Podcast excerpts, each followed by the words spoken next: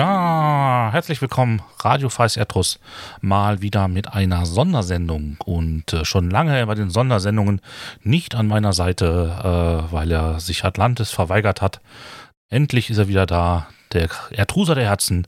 Hallo Christoph. Hallo Alex, ich grüße dich. Schön mal wieder bei einer Sondersendung dabei zu sein. Genau, und wir haben da, heute geht es fast nur am Rande über Periroden, sondern es geht um eine weite Reise, nämlich die alte, weil es altes oder alte Eisen auf Reisen Tour. Ja, die alte Eisen. Alte auf Eisen. Auf Reisen. Tour, ja, genau. Heute ne, bei uns seit vielen Jahren Erstauflageautor. Der aufstrebende Jungautor im Periversum. Ein Nachwuchstalent an der Schreibmaschine. genau. Ja, das war er mal, ja. Was haben wir hier stehen? Bootcamper für aufstrebende Jungautoren und Mitinitiator der Gruppe zur Übernahme von Periroden durch österreichische Autorinnen, aka mhm. Sentenza Austriaca. Herzlich willkommen, Michael Markus Toner. Danke sehr.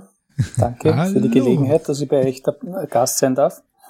Sehr gerne, sehr gerne. Du hast eine tolle Reise hingelegt, die vor anderthalb Jahren waren das, gell? Anderthalb, zwei Jahren begonnen hat. Ja, im, im Anfang Juli 2021.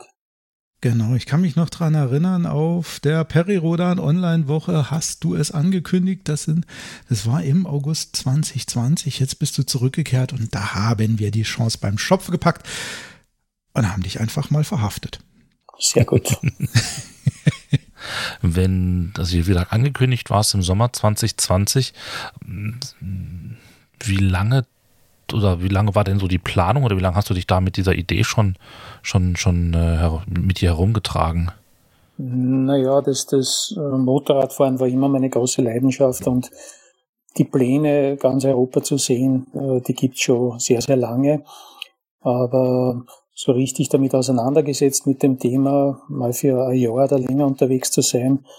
Äh, das habe ich, glaube ich, im, im Spätherbst 2019 dann gefasst.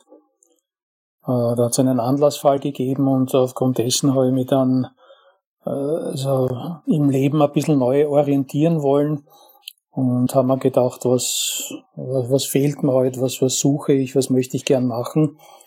Und da bin ich dann eben auf die Idee verfallen, das nachzuholen, was ich in den ja, 10, 20 Jahren davor eben nicht mehr gemacht habe. Ich war in den 80ern und in den 90ern noch sehr viel unterwegs mit dem Motorrad und habe dann äh, wegen Familiengründung und aus finanziellen Gründen dann fürs Motorradfahren nicht mehr so viel Zeit gehabt. Ja, und dann habe eben, wie gesagt, im Spätherbst 2019 da diese Idee gehabt. Ähm, es war wirklich ein ja, einfach nur eine Schnapsidee, die aber immer deutlich in den Vordergrund gerutscht ist. Vor allem deswegen, wenn man so sowas hin und her wälzt, dann, dann ist meistens so das finanzielle Problem im Vordergrund. Wie soll sich das jemals ausgehen? Und dann ist mir also, ja, es ist mir einfach eingefallen, Herrst, du bist ja Autor und du kannst schreiben, wo du willst. und das war dann wirklich das Entscheidende, einmal diesen Hügel zu erklimmen und, und zu schauen, traue ich mich das, äh, schaffe ich das. Und sobald ich dann den Entschluss gefasst habe, ja, das traue ich mich und ja, das schaffe ich, äh, ist es praktisch nur noch bergab gegangen. Das ist immer mit, mit mehr Geschwindigkeit weitergegangen. Die Planungen, die Vorbereitungen. Ähm, ja, mir ist ein bisschen Corona natürlich in den Weg mhm. gekommen, mhm. aber selbst das war jetzt kein großes Hindernis. Wie kann man sich denn so vorstellen, weil ich, sagen wir mal, so jung und naiv, wie ich jetzt bin, ähm, sage jetzt mal bei so einer Tour, man setzt sich aufs Motorrad, packt sich ein paar Sachen ein und fährt los. Wo waren denn da bei dir so die großen Herausforderungen da bei der Planung? Hm, also ich habe, wie gesagt, aus den 80er, 90er Jahren noch Erfahrungswerte gehabt, die waren noch in meinem Kopf abgespeichert und ich habe, was die Vorbereitung und die Ausrüstung betrifft, äh, ziemlich genau gewusst, was ich alles brauchen werde. Mhm. Ähm, das Einzige, was für mich die Unbekannte war, war die, die technische Herausforderung, wie es denn mit meinen Schreibsachen, also mit dem Rechner und dem Handy und so weiter funktionieren wird. Das war ein Thema für mich, da habe ich auch mit einem Fachmann gesprochen, weil wie verstaut man einen, einen Rechner so, dass ihm durch das ganze Gerüttel und Geschüttel nichts passiert. Und das war wirklich so ein, ja, ein Problem, mit dem ich mich aber auseinandersetzen müssen. Deswegen habe ich auch im, im Sommer 2020 schon eine Trainingsfahrt gemacht. Das war Richtung Nordkap rauf, da war ich zweieinhalb Monate, glaube ich, unterwegs. Und da habe ich das ganze System dann schon einmal durchtesten können, äh, ob der Rechner es schafft, ob das Motorrad es schafft, ob ich es schaffe. Also das mit dem Rechner hat funktioniert, mit mir hat es auch funktioniert, nur das Motorrad ist eingegangen. Also das ist mal. Ja, du, du musstest ein neues Moped kaufen, hast du bei. Ja, genau, ja. Hast du geschrieben, ja. Ja, also ich bin, ich weiß nicht, das waren glaube ich 12.000 Kilometer und äh, das Motorrad hat bestens funktioniert, solange bis ich nach Österreich zurückgekommen bin und in, in Tirol auf der Inntal-Autobahn in der Nähe von Innsbruck hat es dann einen, ja, einen Kracher gemacht und ich bin ausgerollt und da waren Motor und Getriebe gleichzeitig kaputt. Also es ist ein Totalschaden gewesen. Totalschadiger geht er gar nicht mehr.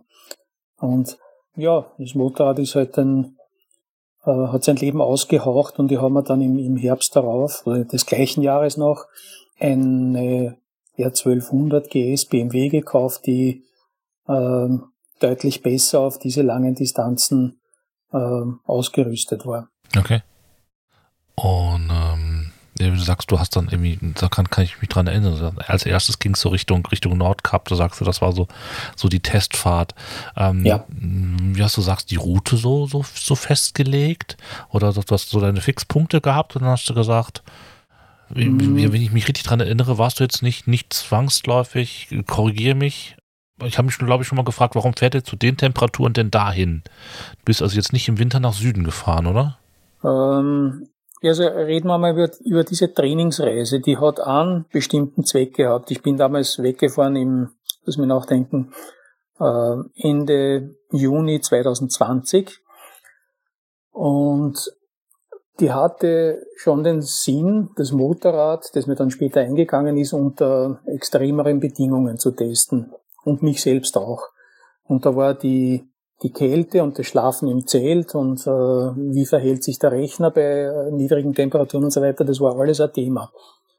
Der, der zweite Grund, warum ich ähm, dort drauf gefahren bin, als allererstes, war, dass ich 30, na, 30 nicht, aber 25 Jahre davor auf dieser Strecke gescheitert bin und ich habe da einen, einen, einen Punkt gehabt, den wollte ich unbedingt korrigieren. Also ich bin damals mit einer Harley unterwegs gewesen, in den 80ern, glaube ich. Ja, dann sind es wirklich 30 Jahre, ist es noch. Und, ähm, ich bin mit der Harley nicht allzu weit gekommen, weil mir damals die Finger abgefroren sind. Und ich habe dann umdrehen müssen, beziehungsweise bin dann äh, von Bergen rüber nach Newcastle gefahren. Äh, und das heißt, ich habe mich, ich, ich habe mich so, es hat sich so angefühlt, als ob ich gescheitert wäre und das habe ich nicht so stehen lassen können und deswegen bin ich im, im Sommer 2020 auf dieser Trainingsreise eben Richtung Nordkap gefahren und das war auch gut so, weil die Bedingungen mir da wirklich gezeigt haben, äh, was noch nachzu und fein zu justieren war. Also diese Trainingsfahrt, die war sehr gut. Noch dazu äh, unter Corona-Wettkampfbedingungen. Damals mhm. war äh, 2020 im Sommer war eigentlich Europa ganz kurz geöffnet.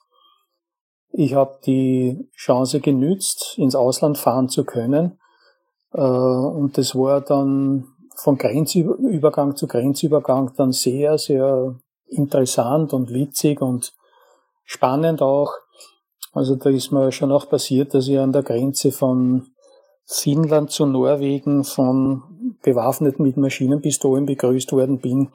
Und die haben mir dann auch, also sehr genau meine Unterlagen kontrolliert, äh, meine Impfzertifikate, die ich damals, glaube ich, schon gehabt habe für die erste Impfung. Also es war recht spannend und als, als jemand, der durch Schweden nach Norwegen reingefahren ist, war es überhaupt also gemeingefährlicher, weil die Schweden ja äh, in puncto Corona einen ganz anderen Weg gegangen sind. Und da waren die Grenzübergänge für die Schweden komplett geschlossen, nicht aber für Reisende aus dem EU-Raum. Hm, krass. Das, das war also eine sehr interessante Erfahrung, die, die mir dann ein Jahr später dann sehr geholfen hat. Und was halt auch bei mir ist, ich, ich fahre gern im Norden herum, mich faszinieren die nordischen Landschaften. Das muss jetzt nicht unbedingt Skandinavien sein, sondern ich heuer dann auch äh, Schottland sehr genossen. Und äh, das möchte ich vielleicht gleich sagen. Ich, ich betrachte meine Reise als nur unterbrochen und nicht als, äh, ich bin noch nicht am Ziel, sagen wir so.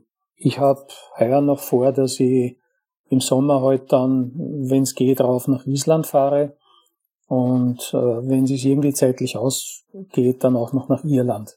Ja, wir hatten uns schon auf Reiseberichte aus der Mongolei gefreut. ja, das war ja der ursprüngliche Plan, dass du genau. äh, eine, eine kleine Tour planst, eine mittlere und eine ganz große, je nachdem, wie sich so ja. die Welt die Welt entwickelt mit allem, was dazugehört, weil du wolltest ja bis nach Tirania City. Genau.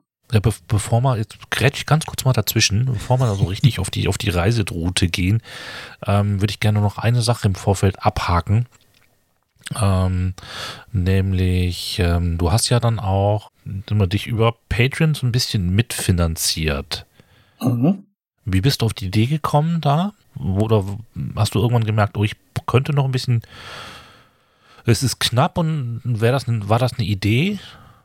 Ich habe im, wie gesagt, im Spätherbst 2019 habe ich ja diese Pläne gefasst, auf Reisen zu gehen und mir war von vornherein klar, dass das Budget sehr knapp kalkuliert sein wird. Ich habe da, ich habe mich einfach umgehört und habe Ideen gewälzt, wie kann ich zusätzlich noch ähm, ein bisschen was lukrieren, das mir ähm, bei der Reise weiterhilft. Und ich weiß gar nicht mehr, wer mich auf Patreon gebracht hat. Ich glaube, es war die Kollegin äh, Buljic, Madeleine Buljic, die mir gesagt hat, schau dir das einmal an und das habe ich dann auch getan. Und das hat sich als sehr gut erwiesen. Äh, vor allem, weil es mir als, als schreibenden Menschen sehr entgegengekommen ist. Ich habe äh, meinen Patreons, die mich unterstützt haben finanziell, habe ich eben auch problemlos äh, etwas zurückgeben können, hm. weil ich eben gerne schreibe und weil ich gerne viel schreibe und, und plaudere halt.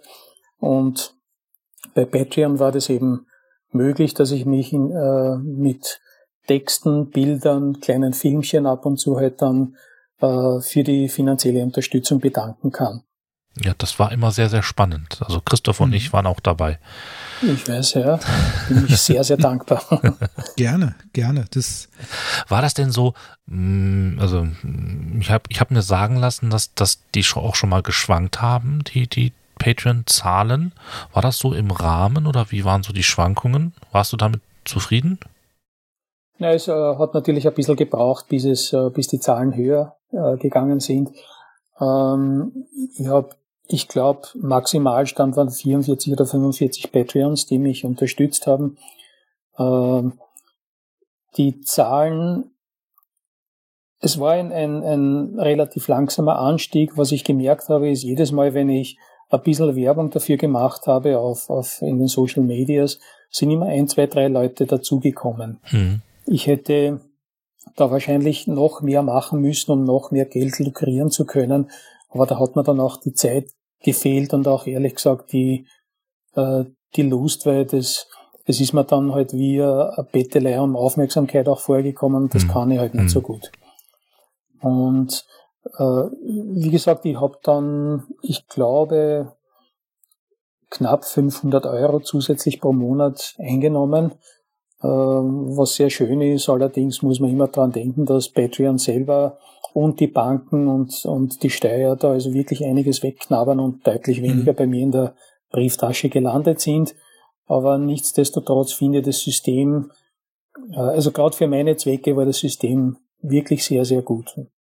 Hm. Du hast auch schöne äh, ja, Benefits geboten oder Dankeschöns geboten. Ähm, ging ja von einfach so als, als Mitfahrer über die Sache mit dem, mit dem Roman, den du schreibst, oder dieses Jugendbuch über ja. äh, ich mache Lektorat bei euren eigenen Romanen mit Figuren in, glaube ich, Matrax und äh, Dorian Hunter.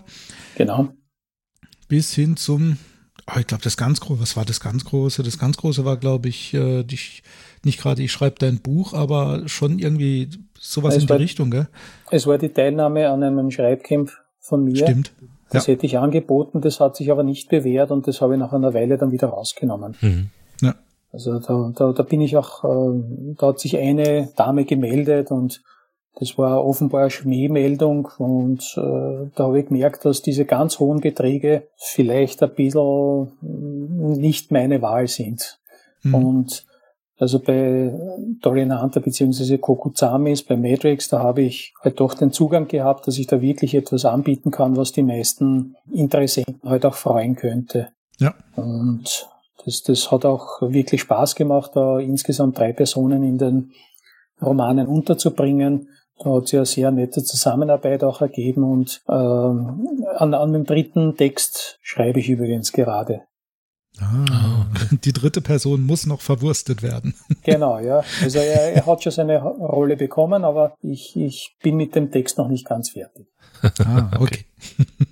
Okay, dann würde ich sagen, dann gehen wir noch mal jetzt wirklich auf die Reise. Mhm. Es ging jetzt los 2021.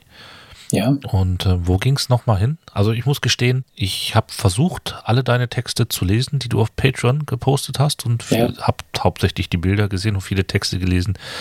Ich habe ähm, es jetzt vergessen.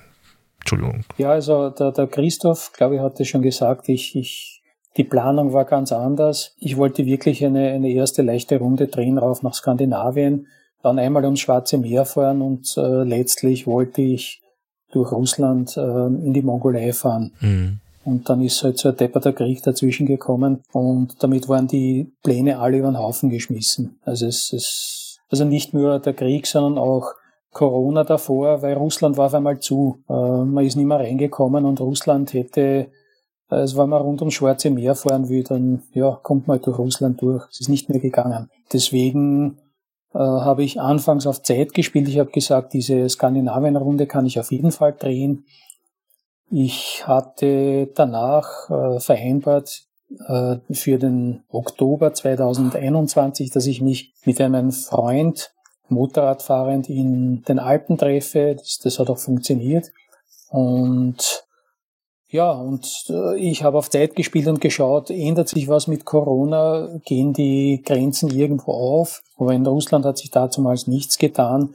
Also habe ich mich äh, dazu entschieden, Richtung Westen zu fahren und bin dann eben nach dieser großen Skandinavien-Runde und äh, zehn Tagen in, in den französischen und italienischen Alpen bin ich dann Richtung äh, Frankreich und Spanien gefahren. Das hat mich in Anspruch genommen bis, ich glaube, Ende Oktober 2021.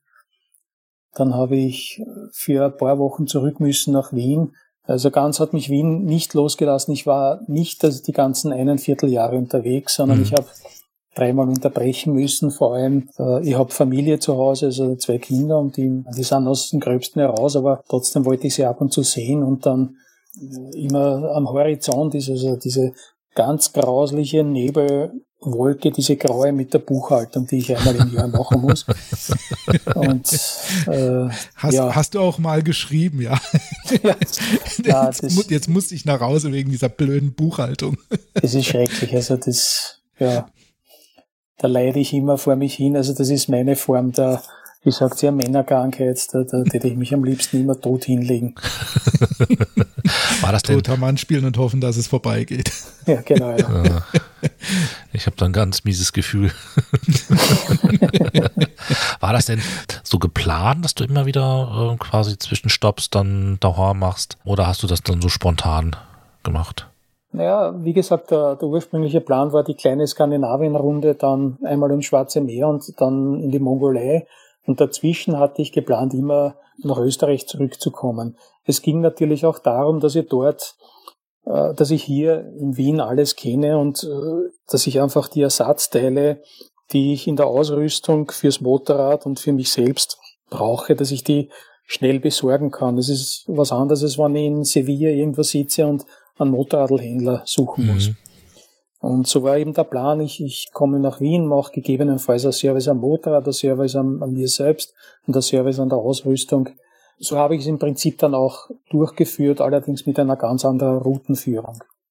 Ich muss allerdings dazu sagen, mir war von vornherein klar, dass die Strecke, die ich mir ursprünglich ausgesucht hatte, nicht hundertprozentig hinhauen wird. Das, das, also man muss bei solchen Reisen einfach mit dem mit allen rechnen. Das, das, es wird was passieren. Das war mir ganz klar.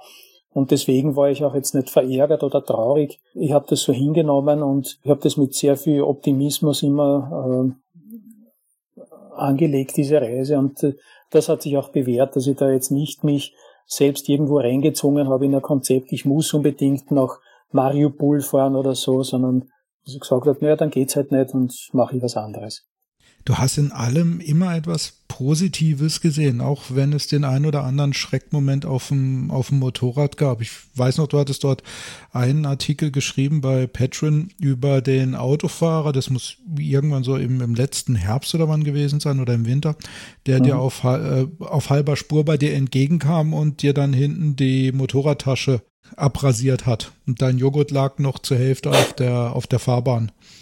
Ja, das war heuer im, lass mich nachdenken, im Juli oder im August.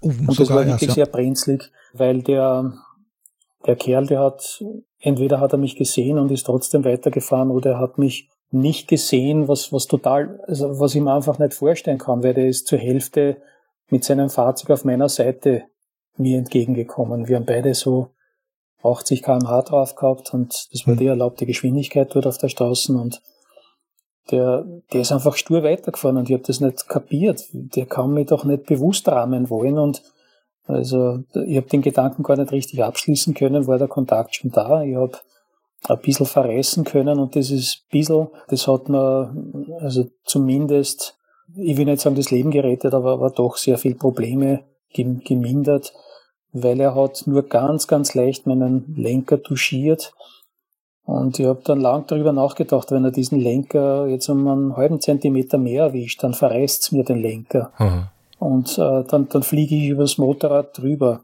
Und dann lande ich unweigerlich entweder in den Leitplanken oder falle drüber hinweg und äh, drüber hinweg hat bedeutet, da waren unten Felsen und Kliffen und Meer. Und äh, also es hätte schlecht ausgeschaut, ganz einfach. Und das also der Unterschied zwischen Leben und äh, Tod oder Leben und Verletzung, das waren in dem Fall wirklich nur ein paar Millimeter. Ähm, ich habe da, ich habe natürlich einen, einen, Schock gehabt von dem Ganzen. Hat, so wie du sagst, er hat mich hinten dann auch auf der, am Reisekoffer erwischt. Das Motorrad ist halt schrecklich hin und her gependelt und ich habe keine Ahnung, wie ich es habe äh, stoppen können, aber es ist mir gelungen, ohne dass ich niedergeflogen wäre. Und äh, habe dann eine Weile gebraucht, bis ich, bis ich das Ganze verarbeitet habe. Aber äh, sagen wir so, es war nicht der erste komplexere Unfall, den ich in meinem Leben am Motorrad erlebt habe. Und das, das was halt immer hilft, ist weitermachen, weiterfahren. So wie man, wie man ein Skifahrer sagt, also wenn es dich verletzt, äh, sofort weitermachen. Wenn du stürzt, mhm. sofort weitermachen. Ja, das, das, das bringt wirklich was, da, damit du dich von der Angst einfach nicht auffressen lässt. Und äh, das, was du sagst, äh, dieser Optimismus, das, äh, das gehört einfach dazu. Also ich wollte diese Reise machen und ich habe daran geglaubt und ich glaube an meine Schutzengel und, und an, an, an meine Fähigkeiten und wann Probleme sind. Es könnte immer noch schlimmer kommen als das, was passiert. Und also diese Einstellung, die hat mir wirklich sehr viel geholfen. Hat es denn so einen Moment gegeben, speziell wenn, wenn man an sowas denkt, wo du dir gedacht hast, boah, ich bin zu alt für den Scheiß, ich fahre nach Hause? Ähm, nein, also nicht bewusst in der Erinnerung. Es, es, hat Momente gegeben, wo ich mir einfach, wo ich irgendwo gestanden bin mit einem Reifenplatzer und habe mir gedacht, scheiße, jetzt regnet es auch noch und äh, ja. da fährt einer vorbei und spritzt mir einer an mit dem Wasser. Aber, aber da muss man sich halt selber bei den, bei den Ohren packen und, und äh, einfach das sehen, was nicht passiert ist. Also mhm. das Glück sehen, das man gehabt hat. Äh, weil ich habe einen Reifenplatzer gehabt, irgendwo auf einer englischen Landstraße oder schottischen Landstraße. Und ich bin einfach ausgerollt. Es hätte aber auch passieren können, dass mir auf die Nasen liegt oder ja, dass ich irgendwo in, in, in den Abgrund runterfahre. Und so sehe ich das halt immer. Ich denke mir immer, es könnte noch viel schlimmer kommen. Und was das Alter angeht, so habe ich alles also sehr meinen körperlichen Möglichkeiten entsprechend angepasst. Ich habe mir Zeit gelassen bei allen. Ich habe genossen. Ich, ich habe keinen Wunsch gehabt, also aufs Nordkap innerhalb von vier Tagen raufzufahren. Mhm. Ich habe andere Reisende erwischt, die das durchgezogen haben. Aber das war nicht mein Ziel. Ich wollte einfach, also wirklich dieses, der Weg ist das Ziel, das, das war wirklich mein Motto. Hast du auch immer wieder in deinen Berichten gesagt wo, oder geschrieben, wo du dann auf der Reise dann doch irgendwo abgebogen bist, weil du gedacht hast, oh ja, da, da könnte es schön sein oder du bist irgendwo länger geblieben. Ähm, ich kann mich dann noch an, an ein, zwei Berichte erinnern, wo du dann auch geschrieben hast, dass dir äh, völlig ja, der Unglaubliches ähm, an, an persönlicher Erfahrung widerfahren ist auf, was weiß ich, ich glaube, Campingplatz in Finnland oder Norwegen mit dem anderen Motorradfahrer, wo ihr euch dann in der Hütte getroffen habt und an, am, am Abend dann irgendwie unterhalten habt. Und da hatte ich das Gefühl, ja, das sind dann so die Momente, wo, wo du dann merkst, so, okay, auch wenn es tagsüber pisst und scheiße und Reifenplatze, aber ja, dafür mhm. habe ich es gemacht. Ja, ganz sicher. Also gerade diese Begegnungen sind, sind sehr interessant, vor allem wenn man sie in Jugendherbergen einquartiert oder auf Campingplätzen, wo man halt auf andere Leute trifft und äh, es ist komisch, man, man trifft halt, man zieht sich gegenseitig an. Es gibt viele Leute, die so dahin vagabundieren und das Leben leben sein lassen, äh, sie aus dem Berufsleben ausgeklinkt haben und äh, gesagt haben, ich bin jetzt ein paar Jahre lang unterwegs und dann nicht mehr aufhören können. Also das ist eine eigene Klasse von Menschen. Ich zähle mich nicht dazu oder noch nicht dazu. Aber die haben eine ganz eigene Gelassenheit. Das ist die eine Gruppe, der ich begegnet bin und mit denen ich mich äh, sehr oft unterhalten habe. Es hat eine zweite, kleinere Gruppe gegeben. Das waren Menschen, die äh, auf Reisen gegangen sind, um etwas äh, Traumatisches zu verarbeiten. Die einfach gesagt haben, ich muss aus meinem alltäglichen Leben raus und äh, also ich habe so viel Schmerzen momentan in meinem Zivilleben, ich, ich muss einfach einmal äh, das Leben aus einer anderen Perspektive sehen. Und das habe ich also wirklich einige Male gehabt. Also äh, auch von, von ganz klein, wie zum Beispiel der, der Mann, dem ich in Portugal begegnet bin, Motorradfahrer, der gesagt hat, er pflegt seit Jahren seine kranke Mutter und er muss jetzt einmal für fünf Tage raus, weil sonst schafft es nicht mehr. Oder eben der der Deutsche, den ich irgendwo in Schottland begegnet bin, der gesagt hat, äh, ich habe einen, einen, Burnout gehabt und äh, das mit dem Arbeitsplatz, das klappt nicht mehr so, wie es momentan ist und ich werde jetzt für vier, fünf Wochen aus meinen Routinen ausbrechen. Und der, der Engländer, den ich in, äh, auch in Schottland begegnet bin, der eben äh, gesagt hat, seine Frau stirbt gerade, also die leidet unter Demenz und, und wird immer weniger. Und jetzt passt halt zehn Tage lang seine, äh, seine Schwägerin aus, auf, auf die Frau. Und er muss einfach einmal weg und muss sein weiteres Leben überdenken. Äh, was wird sein, wann er ohne Frau ist? Und das sind auch, äh, also diesen Menschen bin ich, wie gesagt, immer wieder begegnet. Und das, das waren sehr lehrreiche Begegnungen. Ich habe keine großen Probleme, weißt, mir geht's wirklich gut, ich mhm. fühle mich gesund und ich sehe das Leben als was Schönes, aber ich habe eben da Begegnungen gehabt mit Menschen, die einfach äh, Kraft gesammelt, Kraft gedankt haben unterwegs. Das, mhm. das war für mich äh, ein ganz bemerkenswerter Teil der Reise.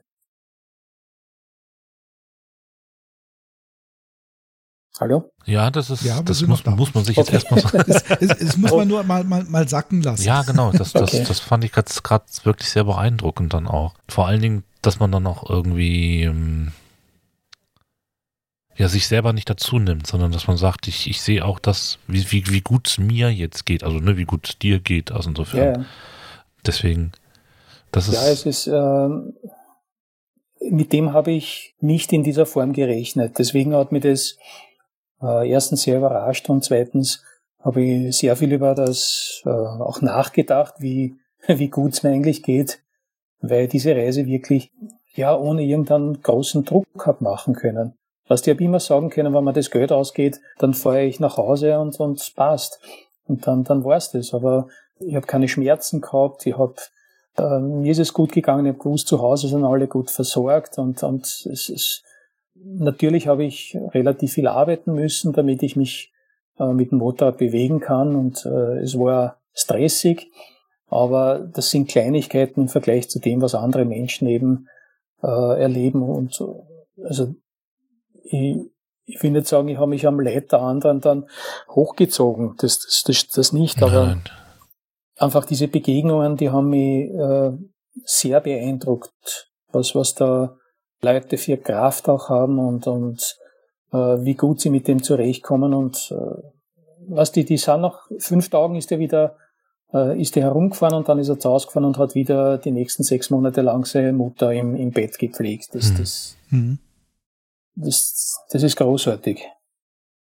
Ja, aber ich könnte mir auch vorstellen, dass, dass ähm, wenn man dann gerade, sagen wir mal, wenn, wenn man da als Reisender auf Reisende trifft, dass man sich dann auch gegenseitig dann ähm, der hat ja dann auch irgendwo, ne, ist auf Tour gegangen, um da auch mit Leuten zu sprechen und sonst irgendwas und dann hat dann wahrscheinlich auch an anderen Reisenden auch wieder Kraft gewonnen. Also insofern. Ja, ja, also dieser, dieser Austausch, der ist extrem wichtig. Also für mich natürlich auch, aber in zwei Fällen habe ich es wirklich gemerkt, dass die Leute äh, fremde Meinungen hören wollten. Das ist auch, diese Menschen sind auch sehr bereit, andere Gedanken aufzunehmen. Das ist jetzt keine 0815 Begegnung, wo man sich gegenseitig die Namen sagt und dann über die Reisestrecken redet, sondern das ist teilweise sehr intensiv und, und sehr tief gegangen. Ähm, also da hat man sich wirklich ausgetauscht, was ist dein Problem, was ist mein Problem. Und äh, du merkst, ich bin da völlig weg vom, vom Motorradfahren. Das ist einfach, das sind Erfahrungen, die ich sonst nie in meinem Leben gemacht hätte. Hm. Und das, das war also wirklich der, die Wertigkeit, die diese Reise für mich zusätzlich gewonnen hat, mit der ich nicht gerechnet habe. Okay. Stehst du noch mit äh, den Begegnungen oder mit den Personen, die du getroffen hast, in Kontakt? Also bei einigen war es von vornherein klar, das ist eine Zufallsbegegnung, wir tauschen uns aus und erzählen uns ein bisschen was und dann ist es vorbei. Bei zwei Leuten. Mit dem einen stehe ich noch in losen Kontakt, was mir jetzt nicht besonders schwer fällt, weil er nicht äh, weit entfernt wohnt. äh, der wohnt in Augsburg. Und ich, ich, ich plane ja im, im Frühjahr dann im März oder so, so einen kleinen Veranstaltungsabend zu, also zu machen, wo ich über die Reise dann vor Publikum rede. Und da werde ich diese ein oder zwei Leute auch einladen, dass sie mich besuchen. Ob da jetzt ein, ein weiterer Kontakt zustande kommt, weiß ich nicht. Es spielt auch keine Rolle, weißt wir, wir haben uns mhm. getroffen, wir haben uns gesehen, wir haben uns ausgetauscht und damit ist die Geschichte eigentlich erledigt. Wir haben uns auch gegenseitig wirklich geholfen. Und das, äh, diese Hilfe vor Ort, ich glaube, das, das war wirklich das Wichtige und nicht das, was jetzt noch danach kommt. Mhm. Wie war das denn so mit dem, du bist da irgendwie in der Gegend gefahren, hast vielleicht so grobes Ziel gehabt und dann hast du irgendwann gemerkt, okay, jetzt brauche ich irgendwie eine Unterkunft oder bist du dann spontan auf Suche gegangen, hast am Handy geguckt, wo ist denn jetzt ein Campingplatz oder wie lief das teilweise? Oder hast wie du weit, schon so. Wie weit wohnt Uschi Zitsch von hier weg? bei, bei, der hast du dich ja, bei der hast du ja doch das ein oder andere Mal äh, übernachtet und äh, ja, glaubt auch den Kühlschrank geplündert. Ja, also die Uschi habe ich ein paar Mal gequält. Ähm, aber wir kennen uns jetzt wirklich schon lange. Wir kennen uns über 20 Jahre und äh, sie freut sich, wenn ich komme, hoffe ich. Und äh, ich habe dann noch ein zweites Reiseziel gehabt in, in der Pfalz, wo ich auch oft äh, den Kühlschrank geplündert habe. Das waren so zwei Fixpunkte und als drittes noch in Hamburg, da war ich auch, ich glaube, dreimal beim, bei der Madeleine Pulic, die ich auch schon zehn Jahre oder so kenne. Also das, äh, das war schon wichtig und gut, aber wenn du fragst, wie das mit der Quartiersuche war, ganz banal. Ich habe mich da über eine Buchungsplattform informiert in der Umgebung, habe das weitgehend günstigste gesucht, habe mich da ein, einquartiert. Das betrifft vor allem den Winter und den Herbst. Im Sommer habe ich äh, einfach den nächsten Campingplatz genommen, der mir gefallen hat. Das ist halt im Winter nicht möglich gewesen, weil die Campingplätze halt zu haben. Ja, und ich glaube, ist dann auch ab und zu kalt. Ja, also Kälte, ich habe zwischendurch auch das Zelt gewechselt äh, und den Schlafsack. Bei dieser Trainingsreise ist halt rausgekommen, dass Zelt und Schlafsack zwar gut sind, aber äh, nicht für minus drei Grad. Und da habe ich dann äh, auch was Besseres gekauft und äh, da war die Temperatur dann wirklich kein Thema mehr. Also ja gut, ich, ja, ich muss gestehen, ich bin jetzt eh nicht so ein Camping-Fan, aber ich könnte mir vorstellen, dass äh, wenn es draußen schneit, ist doch ein Zimmer oder eine Hütte schon angenehmer. Ja, also mit, mit Schnee draußen habe ich also relativ wenig zu tun gehabt. Während der Fahrt ja, aber äh, übernachten im, im Schnee, im, im Eis, das, das habe ich nie gemacht. Da bin ich dann doch zu, zu bequem. Man muss ja auch nicht mehr alles mitmachen. Ja, genau. Ja, jetzt haben wir ein bisschen was über Wetter, wir haben schon echt eine spannend über Leute gehört. Wo würdest du denn sagen, was war vielleicht so der spannendste Ort, wo du gewesen bist? Ah, das ist die Frage, mit der ich als erstes gerechnet habe, weil das hat mich so ziemlich jeder gefragt, dem ich von meiner Reise erzählt habe. Ich bin halt der Typ, der wirklich sehr gerne im Norden unterwegs ist, nur wegen der Landschaft, sondern auch, weil ich mit dem Menschenschlag meistens besser zurechtkomme. Mir war ganz klar, dass, dass Norwegen, auch von früheren Urlauben schon, dass ich mich in Norwegen sehr wohlfühlen werde. Und das ist, äh, ich bin in diesen drei Jahren, wenn man diese Trainingsreise jetzt mit einbezieht, wo ich insgesamt dreimal am Nordkap und bin also einmal durch Finnland, einmal durch Schweden und einmal durch Norwegen raufgefahren und äh, kenne halt jetzt doch schon ein bisschen was dort. Und es ist mittlerweile so weit, dass ich grob plane, im Jahr 2024 dann auch in Norwegen äh, vier Monate oder so zu bleiben, oh, mich wow. in einer Hütte einzuquartieren und, und dort einfach äh, ja, einen Teil meines Jahres zu verbringen. Das ist das erste große Ziel, das mir sehr gut gefallen hat. Das zweite, auch das habe ich gewusst, das ist Schottland. Ich war im Laufe meiner Motorradfahrkarriere schon fünf oder sechs Mal oben in Schottland. Äh, das letzte Mal allerdings in den 90ern.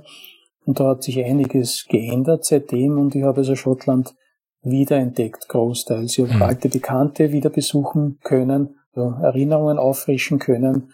Und das, das war, hat seine eigene besondere Qualität gehabt, das alles neu zu entdecken und auch mit dem schottischen Wetter wieder Bekanntschaft zu machen. also, also es war genauso, wie ich es mir vorgestellt habe. Gab es denn auch eine Ecke, wo du gesagt hast, nee, da muss ich und will ich eigentlich gar nicht mehr hin? Da bin ich jetzt enttäuscht, das habe ich mir ganz anders vorgestellt. Äh, also irgendwo in Deutschland war ich vom Campingplatz, da habe ich genau gewusst, da will ich nicht mehr mein Leben her in diese Gegend. Aber das, das, das hat auch viel damit zu tun, dass ich mit flachen Landschaften nicht so gut zurechtkomme. Also ich bin da wirklich so der typische äh, Ös, Ösi, der halt Berge rings, rings um sich braucht. Hm. Und also die flachen Landschaften, so wie Dänemark, wo es außer äh, flachen Land nur Wind gibt. Äh, das, das ist so nicht meines. Aber ganz im Gegenteil war es nämlich so, dass ich also eher mit einer, ich will nicht sagen mit einer negativen Stimmung äh, irgendwo hingefahren bin, sondern ich habe nicht genau gewusst, was mich zum Beispiel in Polen erwartet. Und Polen hat sich dann als eines der tollsten Länder erwiesen, die ich äh, im Laufe der Reise besucht habe. Also ich bin sehr oft positiv überrascht worden. Mhm. Äh, was, was also noch, äh, wenn du schon nach den negativen äh, Punkten fragst, was mir überhaupt nicht getaugt hat, aber das hat wieder mit der Landschaft zu tun, das ist Leon und Kastilien in, in, in Spanien. Das ist halt die Getreidekammer dort und da hast du wirklich nur flache Landschaft, wo der Wind drüber fegt und wo über zig Kilometer weit nichts ist. Also nur Felder und da habe ich mich einfach nicht zu Hause gefühlt. Aber schon 50 Kilometer weiter sind Berglandschaften gekommen, die unglaublich waren. Und äh, gerade in, in Nordwestspanien, in Galicien, habe ich mich sehr, sehr wohl gefühlt. Das war wieder so eine positive Überraschung, wo ich mir gedacht habe, aha, da, da muss ich unbedingt noch einmal hin. Und das habe ich dann auch gemacht. Also ich war 2021 dort und bin dann 2022 extra noch einmal hingefahren, um Santiago de, de Compostela zu sehen, die Gegend dort, nicht die Stadt. Mhm. Und Finisterre, den, also den angeblich westlichsten Punkt von Spanien dann noch einmal zu besuchen. Ach ja, äh, was mir auch, ich habe damit gerechnet, aber was mich wirklich sehr positiv überrascht hat, war auch Sardinien. Ganz einfach, weil das zum Motorradfahren äh, grandios ist. Da gibt es also ja. kaum äh, äh, an schöneren Flecken, um, um wirklich einmal Kurven zu genießen. Das gehört natürlich auch dazu, dass man ein bisschen eine Motor, äh, Motorrad-Herausforderung auch hat. Und das, das hat man in Sardinien. Ja, ich wollte eben schon sagen, das mit den Bergen hat, glaube ich, fast weniger was mit Österreich zu tun, sondern hm, ich glaube, das ist eher so ein Motorradfahrer-Ding, oder? Würdest du sagen? Ja, auch, aber also prinzipiell als Mensch, ich stehe gerne am Berg oben und schaue runter und, und stehe nicht gern am Meer und schaue am Horizont. Das, das, das ist ein schöner Satz. Ich stehe gerne am Berg oben und schaue runter. Ja, ja ich, ich war auch äh, ein bisschen wandern, einmal mit einem, einem Kollegen oder Freund. Der hat mich da kreuz und quer durch, durch Schottland geschleppt. Also kreuz und quer ist gut, nach zwölf Kilometern war ich tot.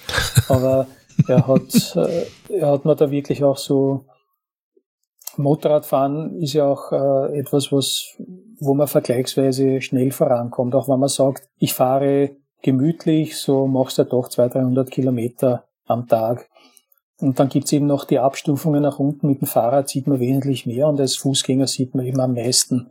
Kommt aber eben nur 10, 20, 30 Kilometer am Tag weit. Und dieses Runterschalten auf das geringere Tempo, diese Entschleunigung, die hat mir zwischendurch sehr gut gemacht. Also bin ich immer wieder wandern gegangen, auf Berge rauf natürlich, nicht in der Ebene. und also das, das hat auch sehr geholfen, da so eine, eine Erdung zu finden und, und nicht nur immer das, äh, das Tempo zu pflegen, also äh, mit dem hm. Motorrad 300 äh, Kilometer am Tag zu kommen. Das, das war auch nicht nie Ziel der Reise. Ja, jetzt bist du irgendwie die ganze Zeit Motorrad gefahren. Du hast dich irgendwie die ganze Zeit mit Leuten getroffen. Ähm, du hast ständig, warst irgendwie immer auf der Suche nach der Unterkunft. Wie hat das denn da, das haben wir ja am Anfang schon gehabt, das war ja irgendwie mit das Ziel oder sagen wir eine Bedingung auch, dass du sagst, ähm, du bist Autor, du willst oder musst auch die ganze Zeit irgendwie schreiben. Wie hat sich das denn damit vereinbaren lassen? Oder hat das so geklappt, wie du es dir vorgestellt hast? Na, also nicht hundertprozentig. Ich habe gewusst, dass diese Reise jetzt kein Urlaub sein wird. Das war mir vom ersten Moment an klar, dass, äh, dass das eher eine sehr belastende Angelegenheit sein wird. Und ich habe also von vornherein so geplant, ich werde am Tag so sechs, sieben Stunden ins Motorradfahren investieren, ins Weiterkommen auf der Strecke und dann noch einmal genauso viel ähm, in die Arbeit, ins Schreiben, damit ich mir das leisten kann. Und das hat äh, nicht so funktioniert, wie ich es geplant habe.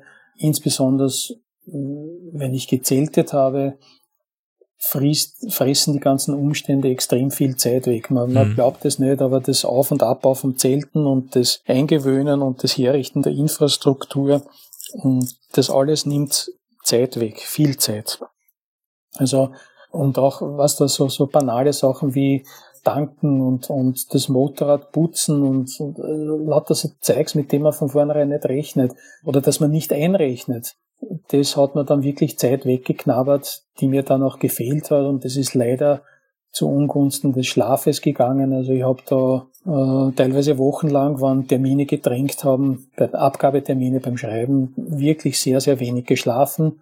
Aber ich habe es gewusst. Also ich habe gewusst, es, es gibt Sachen, die kann ich nicht von vornherein beeinflussen.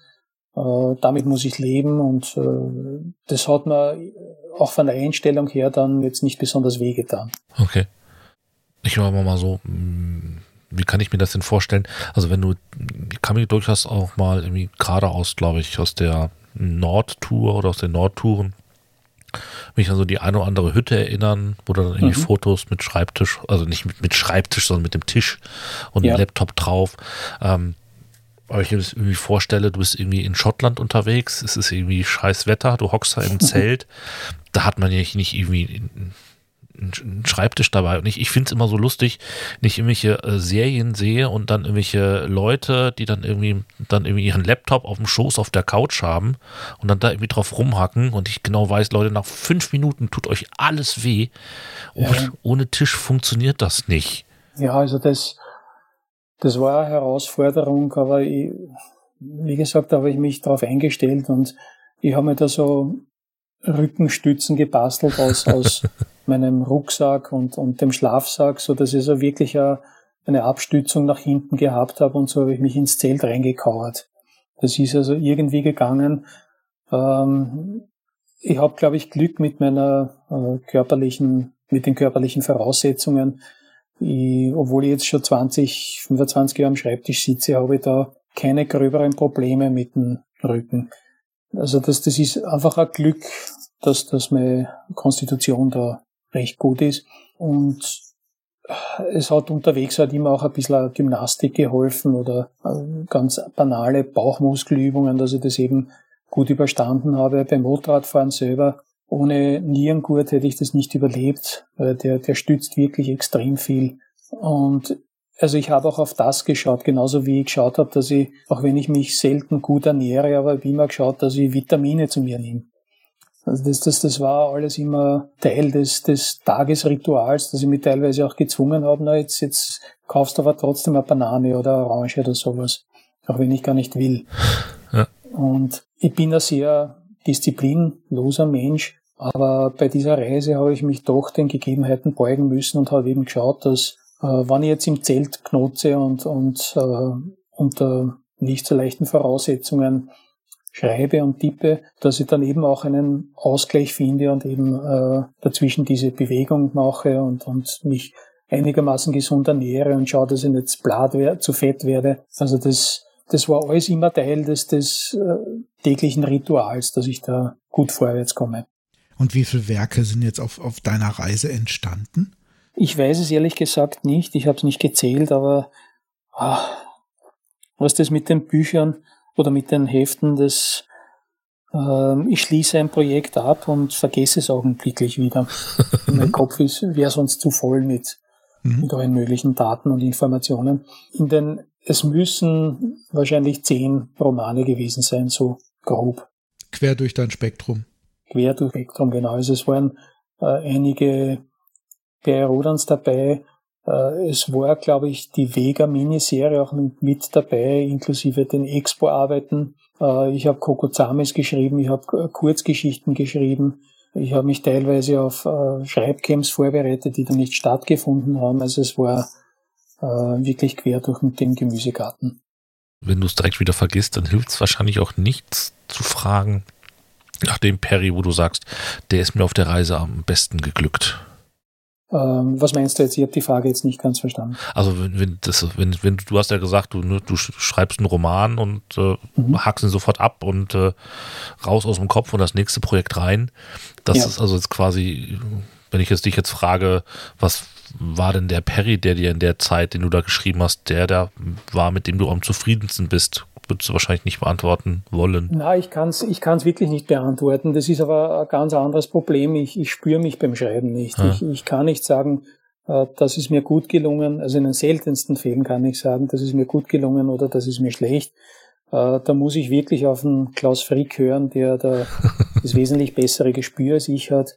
Und wir, äh, wir sind da, wie, also ich habe, wenn ich einen Roman abgebe, habe ich immer das Gefühl, das ist völlige Scheiße. wirklich, das, das, das ist so das Standardgefühl. Selten einmal, dass ich mir denke, äh, ja, das könnte hinhauen. Aber da, da, da fehlt mir einfach das Gespür dafür.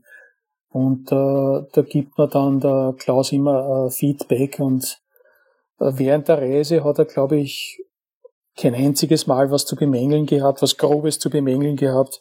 Einmal habe ich, glaube ich, eine Szene umschreiben müssen, aber das war's. Also ich könnte jetzt wirklich nicht sagen, welcher da besonders mhm. gelungen war, ähm, welcher Roman. Es ist immer ein Kampf, das Schreiben. Ja, also ich sage mal Egal so, an welchem Ort. Ohne, ohne, genau. Ohne jetzt irgendwie zu sehr ins Schleimen geraten zu wollen, würde man Schon sagen, passiert. aus, aus ja. es gerade sehr, sehr, sehr rutschig hier. Ähm, glaub, aus, aus äh, äh, Sicht des Radiofreis Etros kommt bei dir selten großer Mist bei raus. Äh, ja, das, das kann ich nicht beurteilen. Ich weiß es nicht. Das, wie gesagt, ich habe da völlig falsches Gefühl. Also, da gibt es Szenen, wo ich mir denke, Jesus, das ist wirklich gut gelungen. Und der Klaus sagt dann, ja, das ist aber gequälte Scheiße, schreibt das um. Und umgekehrt, ja. Das, da, da fehlt mir echt das, das Urteilsvermögen. Man sieht sich selbst nicht oder ich sehe mich selbst nicht. Ich, ich kann da wirklich schwer dazu sagen. Ich, ich, ich bemühe mich wirklich, dass ich mit jedem einzelnen Roman äh, gute Qualität abliefere und dass ich, dass ich auch immer was Besonderes drinnen habe. Und ich schaue immer, dass ich äh, irgendwelche kleine subtilen österreichische Botschaften rein äh, verstecke, die dann nicht entdeckt werden oder doch entdeckt werden. Äh, was das, das ist auch so das Salz der Suppe. Ich, ich bringe was unter, das, das keiner sieht, außer vielleicht drei Wiener. Und das, das macht dann riesigen Spaß dann. Ja, das glaube ich.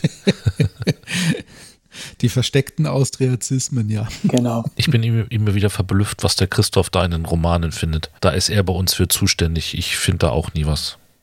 Wirklich? Ich, ich habe aber keine Ahnung, ob das zutrifft. Ich finde, das hat mich daran erinnert, an was auch immer. Und ja, keine Ahnung, ob es stimmt oder nicht, aber es klingt für mich in dem Moment plausibel. Ah, okay. Ja.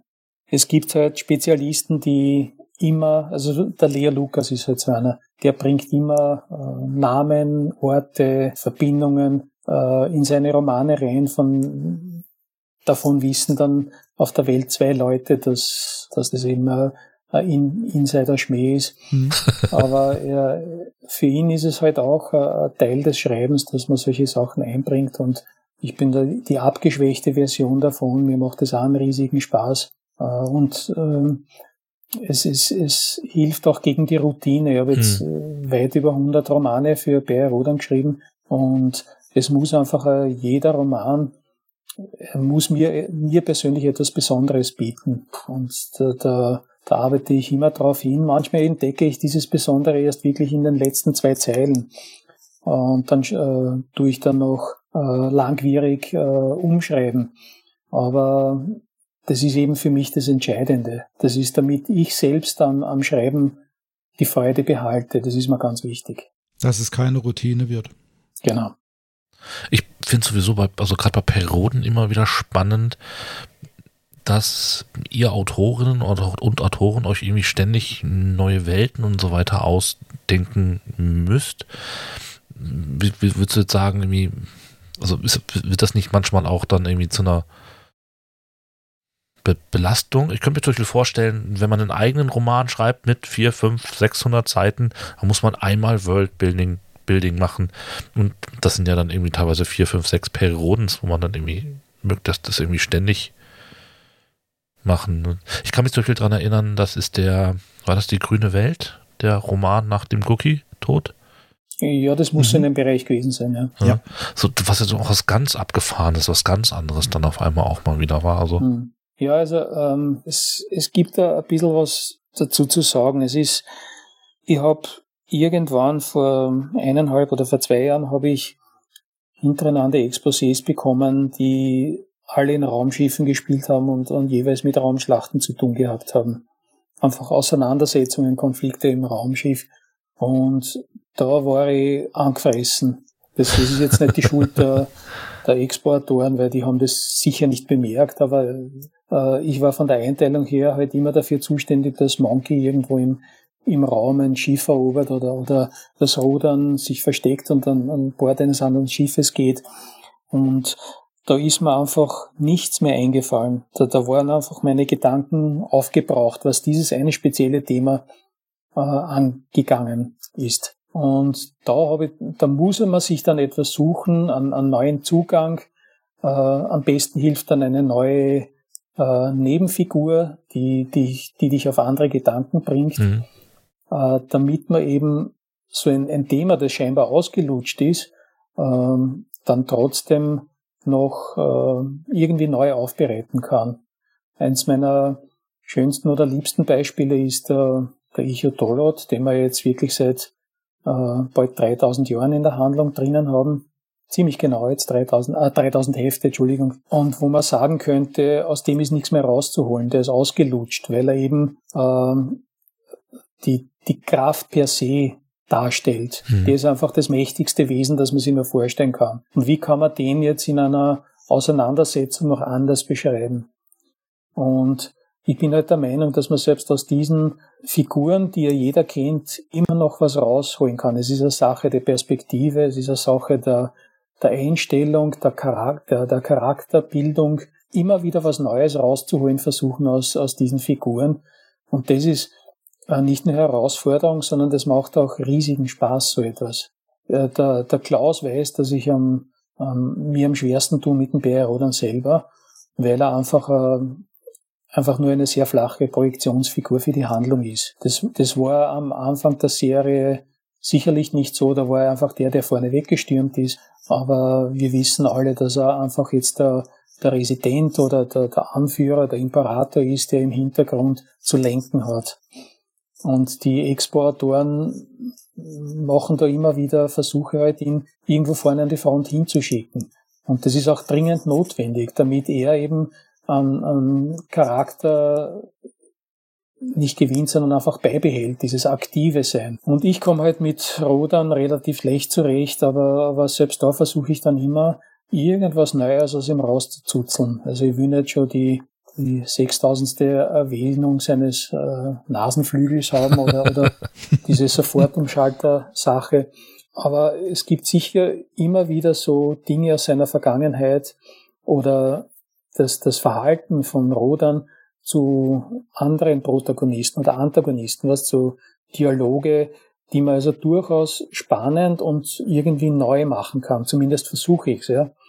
Mhm. Äh, Gerade äh, Rodan als Charakter selber ist ausformuliert, aber im Verhältnis zu anderen Personen, da kann man also wirklich noch viel rausholen, bin ich der Meinung. Hm. Okay, jetzt haben wir aber vorhin versprochen, dass es jetzt nicht zu periodenlastig werden wird oder werden soll. Mhm. Ähm, deswegen, hast du denn auch was Eigenes geschrieben während der Zeit, wegen der Reise? Oder hast du jetzt nur, also Anführungszeichen, nur ähm, Auftragsarbeiten. Auftragsarbeiten gemacht? Genau? Ja, das, der große Plan war, dass ich unterwegs auch ein Fantasy-Buch schreibe und da bin ich schrecklich gescheitert. Da hat einfach die Zeit nicht gereicht, beziehungsweise war ich dann also teilweise zu müde, um, um da auch noch Energie reinzulegen. Das, das hat, das ist eine der Sachen, wo ich also ganz klar sagen muss, hat nicht funktioniert.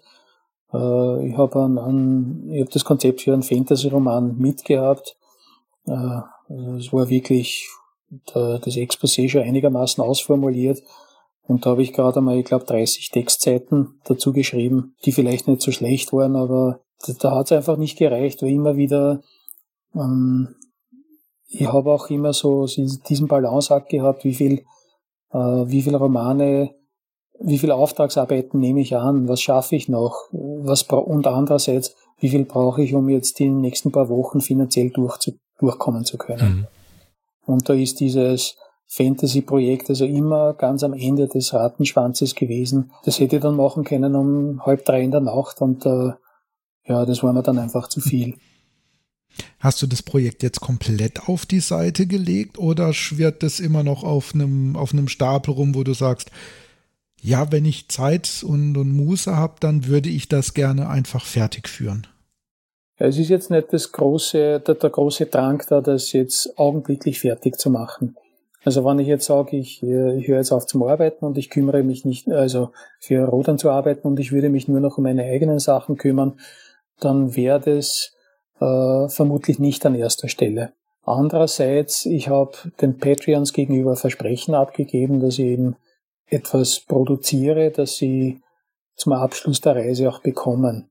Ich weiß nicht, ob ich die Zeit finde, dass ich dieses Buch in, im Rahmen des nächsten Halbjahres da wirklich fertig schreibe, weil ich befürchte, ich werde bei, bei Rodan und bei Kokuzamis wieder enorm eingetunkt mit äh, Abgabeterminen und so weiter. Äh, ich weiß nicht, ob ich da jetzt was hinbekomme.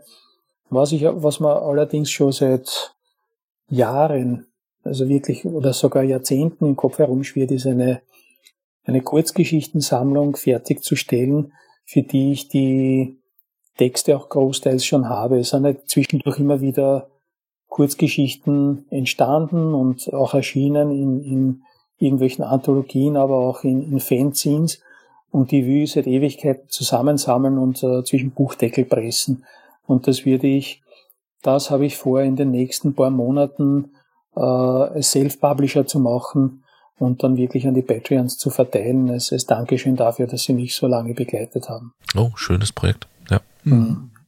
Mm, Fans war jetzt vielleicht sogar das Stichwort auch. Du hast ja auch am Anfang auch immer wieder gesagt, du gehst mal ähm, Fans besuchen. Also jetzt nicht ne, persönlich nach Hause, außer du kennst, du kennst sie ja. gut. Also ich, ich, hätte, es hätte mich jetzt sehr überrascht, wenn du jetzt bei mir vor der Tür gestanden hättest. ähm, In Vorderösterreich ist er ja nicht vorbeigekommen. Entschuldigung. Unser Kühlschrank steht dir offen. Die haben, glaube ich, auch eine gemütliche Couch. Ähm, aber du bist ja zum, zum Beispiel auch, auch dann irgendwie ähm, spontan, ganz spontan auf dem Colonia-Con ähm, vorbeigekommen. Ja, das ist richtig. Das, das habe ich ein paar Tage vorher gesehen, dass, ähm, dass das quasi auf der Strecke liegt. Also das war ein Weg von 200 Kilometer oder was. Und ähm, das habe ich dann auch gern gemacht. Es war allerdings ein relativ einmaliger Ausreißer, weil ich einfach äh, mit Cons nicht so gut zurechtkomme. Das hat, äh, ihr kennt, ihr beide kennt das Thema von mir schon. Ich, ich mag es nicht so sehr im, im Rampenlicht zu stehen. Ich kann das zwar, aber ich fühle mich nicht wohl dabei. Und deswegen sind Grundveranstaltungen bei mir in den letzten Jahren immer weniger geworden. Ich schaue da wirklich drauf, dass ich äh, mich da so weit wie möglich abgrenze. Das ist nichts Persönliches gegen die Fans an und für sich, sondern äh, da schaue ich auf mich selbst. Hm, um, umso mehr hat uns gefreut, dass du da warst. Und ähm, ich konnte dann mal, ähm, also nicht, dass ich daran Zweifel gehabt hätte, das, das Foto kannten wir ja. Ähm, mhm. Du ja, hast ja unseren Aufkleber ne, mit durch die ja, Reise ja. genommen und dann konnte ich dann auch ein kleines Foto von mir und unserem Aufkleber auf deinem Motorrad machen. Ja, ja eigentlich bist du ja nur wegen dem Aufkleber gekommen. genau. Na du, äh, Köln hat ja auch Spaß gemacht, das war ja auch witzig und äh, was die haben auch gedacht, ja, das war super, aber jetzt reicht's für mich auch wieder. Jetzt äh, bin ich froh, dass ich in den nächsten halben Jahr keinen Kohn mehr habe. Ja, also ich muss ja da auch mal realistisch sagen, ähm, es gibt Autoren, die sind da sehr, sehr, sehr, sehr, sehr fannah und es gibt dann möglicherweise Autoren wie dich, die einfach sagen, ähm, das liegt mir nicht so und dafür muss man einfach auch irgendwo Verständnis haben und der eine ähm, mag das halt mehr und der andere mag es halt irgendwie weniger. Also insofern, das ist halt so und ja, ich kommuniziere das dann auch. Weißt, also, das war vor zehn Jahren vielleicht anders, da hat mir das auch sehr viel Spaß gemacht und ich war gerne in Garching und äh, äh, zwei, zweimal, glaube ich, auch in Köln. Aber da, da, hat sich bei mir was geändert und äh, wie gesagt, ich schaue da ein bisschen auf mich selbst wie überhaupt jetzt schon ins Greisenalter komme und deswegen also wirklich mehr auf mich selbst höre und ein bisschen egoistischer werde und also mehr die Dinge mache, die nicht nur Verpflichtung sind, sondern die auch Freude bereiten, so wie eben diese Reise. Okay. Dann also gehen wir mal vielleicht noch mal ein bisschen in die Richtung. Du hast eben schon gesagt, es soll noch mal losgehen. Träumst du noch von, von Asien, sage ich jetzt mal?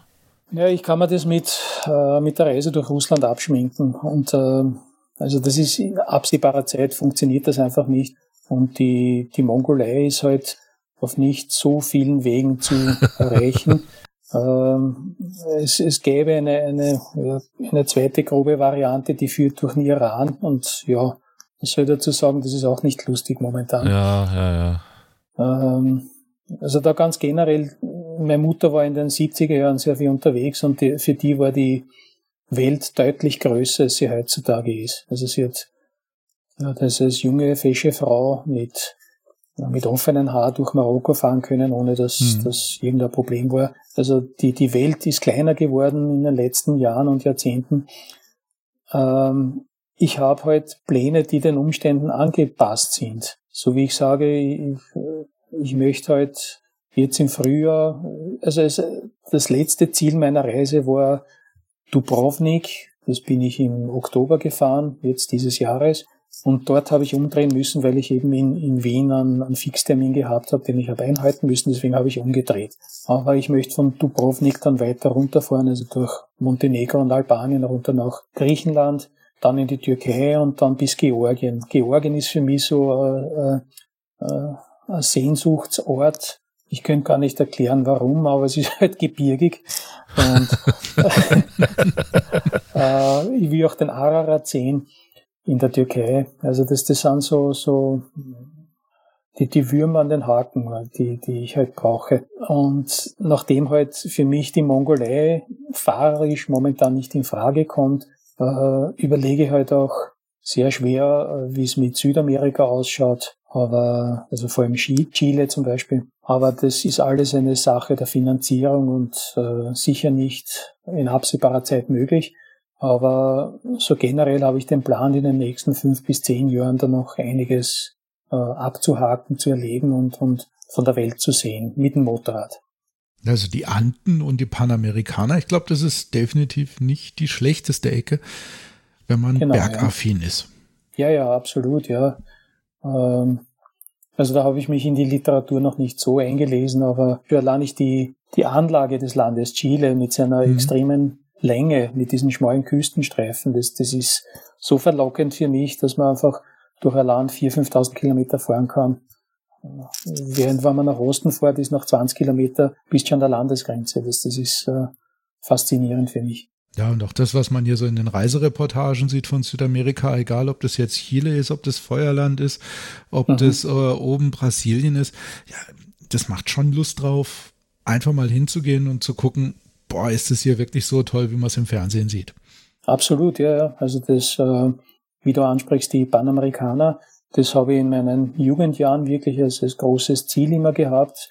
Die Panamerikaner war damals nicht geschlossen und ist es heute nicht. Also wenn man sie wirklich von äh, Alaska bis runter Feuerland fahren will, dann gibt's ja die Mittelamerika, ein paar Strecken, da kommt man nur mit dem Schiff weiter.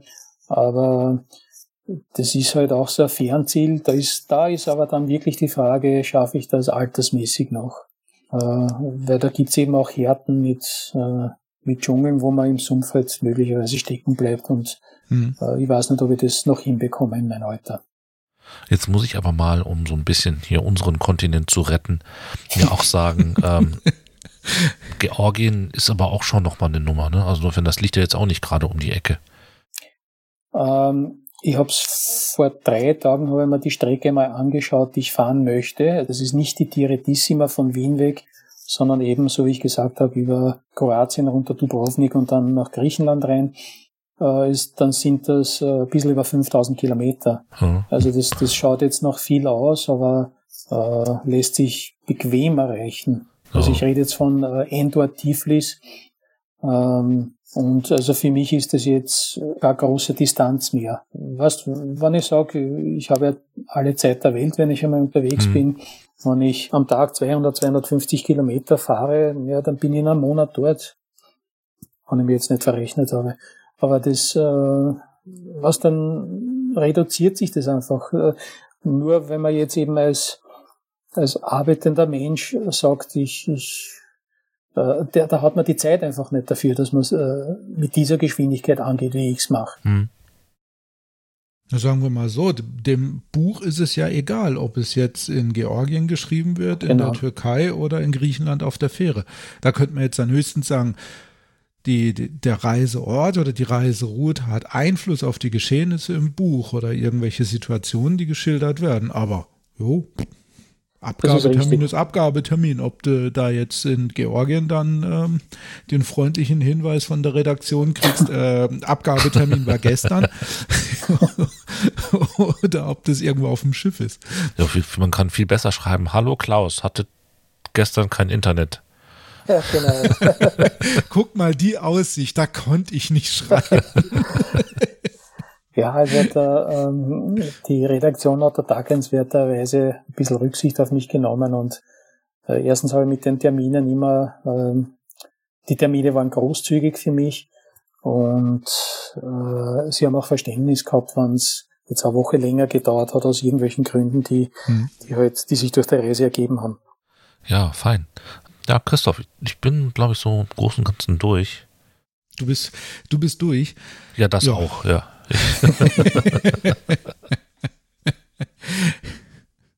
also ganz generell, so wie ich vorher gesagt habe, ich bin da sehr vielen Menschen begegnet, die, die, wie sagt man bei uns in, in Österreich, ihr Pinkerl mit sich getragen haben, also die eine, eine Last auf ihren Rücken mhm. gehabt haben. Ich kann Reisen wirklich nur als Therapie empfehlen. Das ist, was um, um mit sich selbst ins Reine zu kommen, um, um sich Gedanken zu machen, um weg aus diesen üblichen Routinen zu kommen und, und, und äh, sich selbst besser kennenzulernen. Es gibt tausend Gründe, warum man auf Reisen gehen sollte. Und nicht nur, also diese Leute, mit denen ich hauptsächlich zu tun gehabt habe, waren Individualreisende, die jetzt nicht irgendeinen Club gebucht haben, sondern die meist alleine unterwegs waren und die das Alleinsein auch gebraucht haben. Und das, das war also wirklich auch eine dieser großen, großen Erkenntnisse für mich, äh, was für therapeutische Wirkung sowas haben kann. Also nicht nur für andere Leute, sondern für mich selbst auch. Ich hab, wenn man am Motorrad sitzt und die Gegend anschaut, dann kommen halt doch immer wieder die, ähm, die Be Begegnung mit dem Ich in, ins Vorderfeld. Also man, man denkt viel über sich selbst nach, übers Leben und, und was hat man verpasst, was kann man besser machen, was war schön und so weiter. Und das, das äh, hat mir bei, bei dieser Reise wirklich enorm viel geholfen, dass ich über diese Dinge nachdenken durfte. Das fände ich ja schon ein super Schlusswort, Christoph, oder? Hast du noch was? Ich bin beeindruckt. Ja. Weil? Ähm, weil es einfach schön, weil es einfach ein schöner Abschluss ist. Ja. Ja, also. Weißt du, ja. da muss ich mal sagen, also für, für, für Christoph und mich, also gerade für mich waren so die letzten Jahre auch immer so, ne, ich, ich habe keine, ich habe jetzt irgendwie nicht die Zeit, vier Wochen nach ähm, Georgien zu fahren. Ja. Also, ne, um dann vor Ort noch was zu, zu erleben. Ich habe in den letzten ähm, drei Jahren gemerkt, dass mir drüber reden ähm, sehr hilft. Und da mhm. habe ich aber mit Christoph meinen Sparringspartner dann gefunden. Und deswegen ähm, freut uns das, dass äh, wir heute mit dir reden durften und äh, dass wir so an diesen ja, vielleicht gar nicht mal an den Geschichten, sondern vielleicht irgendwie an diesen Emotionen ne, teilhaben durften. Und da sage ich irgendwie ganz, ganz herzlichen Dank. Deswegen war vorhin, glaube ich, auch dieser Moment der Stille. Ich glaube, den schneide ich auch nicht raus, ja. weil das einfach so ein beeindruckender Moment war, wo ich überhaupt nicht wusste, was ich jetzt sagen soll und einfach nur dieses, die Emotionen da genießen musste, gerade für den Moment. Vielen, ah, vielen schön. herzlichen Dank. Ja, ja, auch wenn es wie betretenes Schweigen gewirkt hat, aber es, nee, passt. Na, das, ich habe ich gesagt, ich will da auch ähm, so einen kleinen Veranstaltungsabend in Wien machen. Habe ich euch erzählt, oder? Ja. ja. ja. Hast du vorhin gesagt, ja. Ja. Und ich denke viel über das nach, was ich dort überhaupt mache. Ich will natürlich die Fotos herzeigen und ein bisschen stolz sein auf das, was ich erreicht habe. Aber ich glaube, dass äh, die wichtige Mission für mich ist, äh, da wirklich so ein bisschen auch den Optimismus weiterzugeben und, und zu zeigen, brecht's aus und, und äh, orientiert sich einmal neu oder sortiert euch neu. Das ist wirklich eine dieser, dieser ganz, ganz großen Erfahrungen, die ich gemacht habe und das will ich wirklich gern weitergeben. Und deswegen freut mich das, dass, dass dieser Moment der Stille halt wirklich auch äh, passiert ist. Michael Markus Donner, ganz, ganz herzlichen Dank. Danke ebenfalls.